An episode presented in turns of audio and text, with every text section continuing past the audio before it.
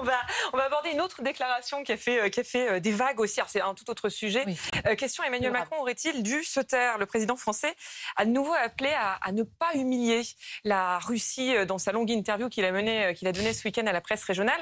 Cette phrase, il l'avait déjà dit début mai devant le Parlement européen. Il persiste, il signe. Trop, c'est trop. Colère de Kiev.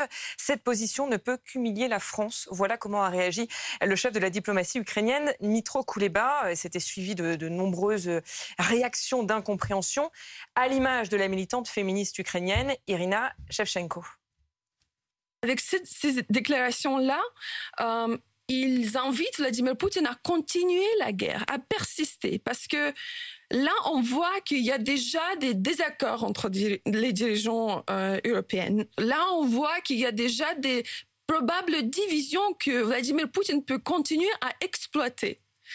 Et donc, ce qui se passe aujourd'hui, c'est encore une fois, on voit les tentatives d'apaisement de dictateurs. Je voudrais juste poser cette question. Pensez euh, au prix que, nous allons, non seulement l'Ukraine, mais l'Europe, l'Occident collectif va payer si le dictateur va être apaisé encore une fois à, à cette échelle de guerre. Votre position, Natacha, est-ce qu'il a raison, au nom de la diplomatie, Emmanuel Macron, de maintenir cette ligne, quitte à blesser les Ukrainiens? Alors, il y a plusieurs choses là-dedans. La question est de savoir si les mots sont bien choisis, la question est de savoir derrière s'il y a une stratégie. Mais une chose est certaine, me semble-t-il, et c'est ce que nous allons voir tous ensemble, est-ce qu'il ne serait pas temps de sortir de l'émotion?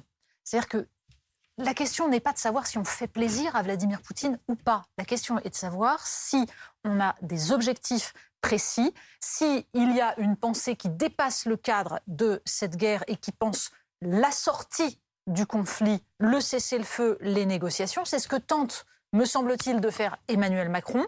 Il essaye de maintenir une voie différente et il ne s'agit pas d'envoyer des gages aux uns ou aux autres, mais simplement de construire une stratégie de troisième voie. Et je pense que ça me semble légitime dans un, dans un contexte où on voit au contraire se dessiner une espèce de nouvelle guerre froide avec des blocs assez, euh, assez artificiels et en tout cas assez dangereux. Alors franchement, franchement on ne fait pas de, de la diplomatie avec, euh, avec l'émotion, c'est ce que dit euh, Natacha. Est-ce qu'on n'est pas en, en, train, enfin quand je dis on, Emmanuel Macron, de se coucher euh, devant Vladimir Poutine avec cette position? Honnêtement, je n'en sais rien. Euh, je pense qu'en diplomatie, les mots aussi comptent. C'était pas le moment de parler d'humiliation quand une ville est réduite de 500 000 habitants et c'est eux qui sont humiliés, c'est pas lui qui est humilié. Donc, euh, je pense, moi, pendant toute une partie de ma carrière, j'ai entendu dire que les Russes humiliaient euh, un tas de petits peuples en allant voir ces petits peuples. Donc, je crois qu'il faut sortir effectivement de, de ce type de qualificatif. Tant mieux si le président Macron a réussi à maintenir un contact qui peut servir. Honnêtement, je n'en sais rien. Tant mieux si le président Macron peut servir de messager, de postier entre le président ukrainien Zelensky et le président et, le président Poutine. Tant mieux. Euh, ce que je constate, c'est que jusqu'à présent, on fait énormément d'articles ici à Paris sur les divisions au sein des Européens, etc. Jusqu'à présent, les Européens à 27 ont voté six trains de sanctions. Les Allemands, comme les Français, me semble-t-il, sont fidèles aux actions qu'ils ont annoncées, puisque les ventes d'armes sont bilatérales, elles ne sont pas européennes.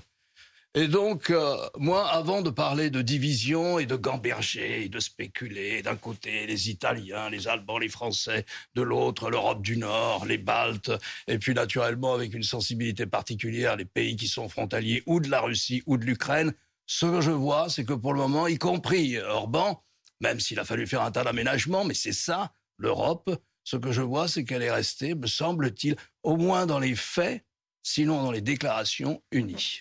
Sur le mot, euh, quand même, euh, humiliation qui est choisi, euh, Jean de Glignasti, ce discours d'humiliation, d'agression des, Occidentaux vis-à-vis de, la, Russie, c'est le discours qui est relayé par le Kremlin, c'est le discours qui est relayé par Vladimir Poutine. Est-ce que Macron ne vient pas alimenter ce, ce, récit, finalement, du Kremlin en tenant ses propos euh, Je ne suis pas sûr que le mot humiliation plaise aux Russes. Ils ne se voient pas en humilié euh, il se voit comme étant maltraité pendant mhm. longtemps, mais il se voit pas comme humilié. Je suis pas sûr qu'il soit enchanté de ce terme, mais il n'en reste pas moins, pour revenir à la question de base, c'est que les États-Unis ont leur propre agenda, c'est-à-dire essayer de détruire le maximum de, puissance russe. Euh, les Ukrainiens se battent pour leur survie et donc ils font la guerre à outrance et c'est normal et ils ne feront la paix que quand ils auront récupéré leurs frontières, en tout cas ils le disent.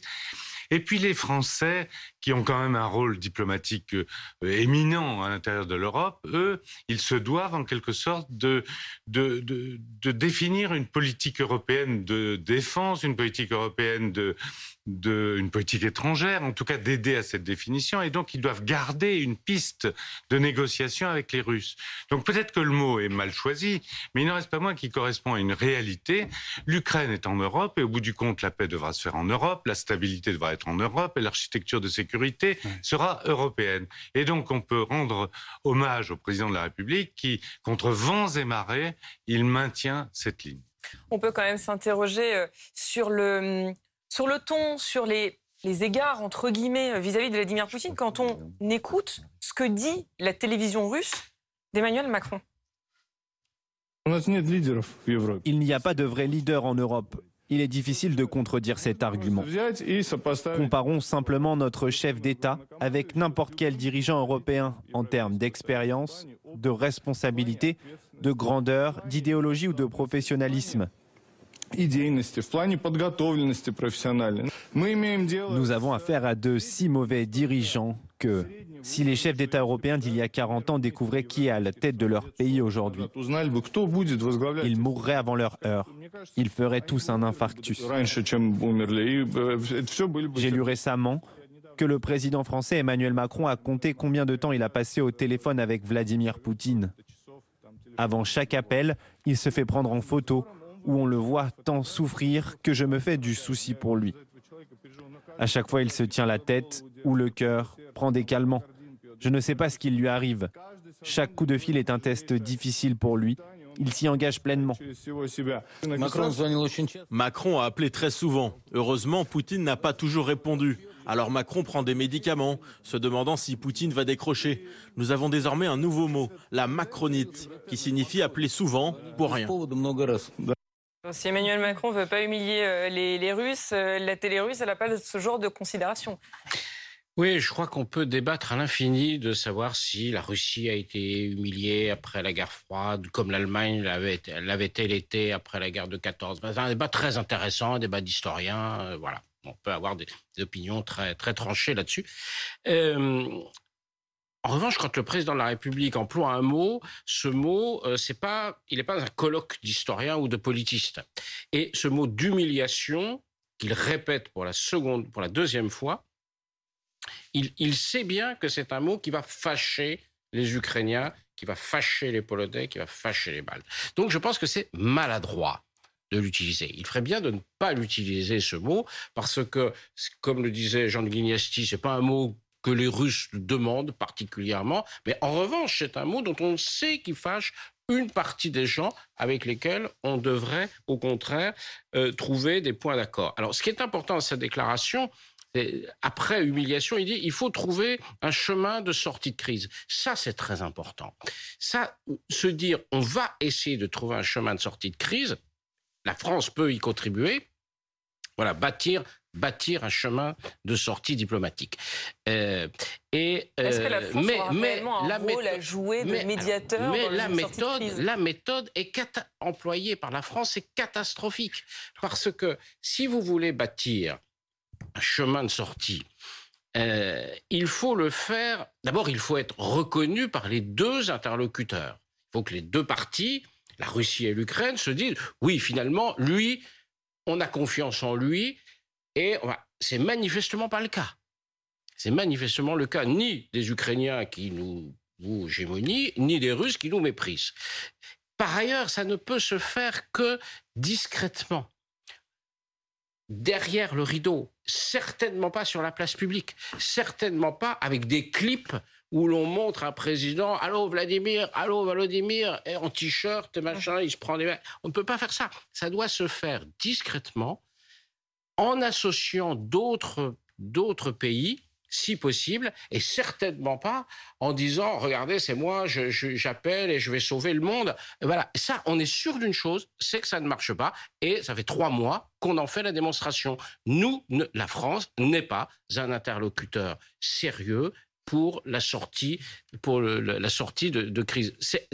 je le regrette. Mais il faut bien le constater. On voit bien que d'autres pays, la Turquie par exemple, euh, a des capacités de négociation on le verra sur les affaires de mer Noire. Peut-être d'autres pays, Israël, euh, euh, demain d'autres Européens, dans un profil beaucoup plus discret, beaucoup plus en réserve, en essayant d'associer des gens. Il faut mettre autour de la table les Américains, les Russes et les Ukrainiens. Mais c'est pas en le faisant à la télé qu'on y arrivera. Vous avez tout à fait raison, Jean-Dominique. Et le, problème est en effet d'attendre en permanence des images, etc. Simplement, euh, je nuancerai sur un point, c'est qu'il faudrait se garder tout de même de juger les propos d'Emmanuel Macron uniquement à l'aune de cette question qu'on se pose depuis le début de ce conflit. Est-ce qu'on fait plaisir aux Russes ou est-ce qu'on ne fait pas plaisir aux Russes? Est-ce que c'est bien Est-ce que c'est pas bien? Est-ce qu'on a fâché les Ukrainiens? Ce n'est pas le problème.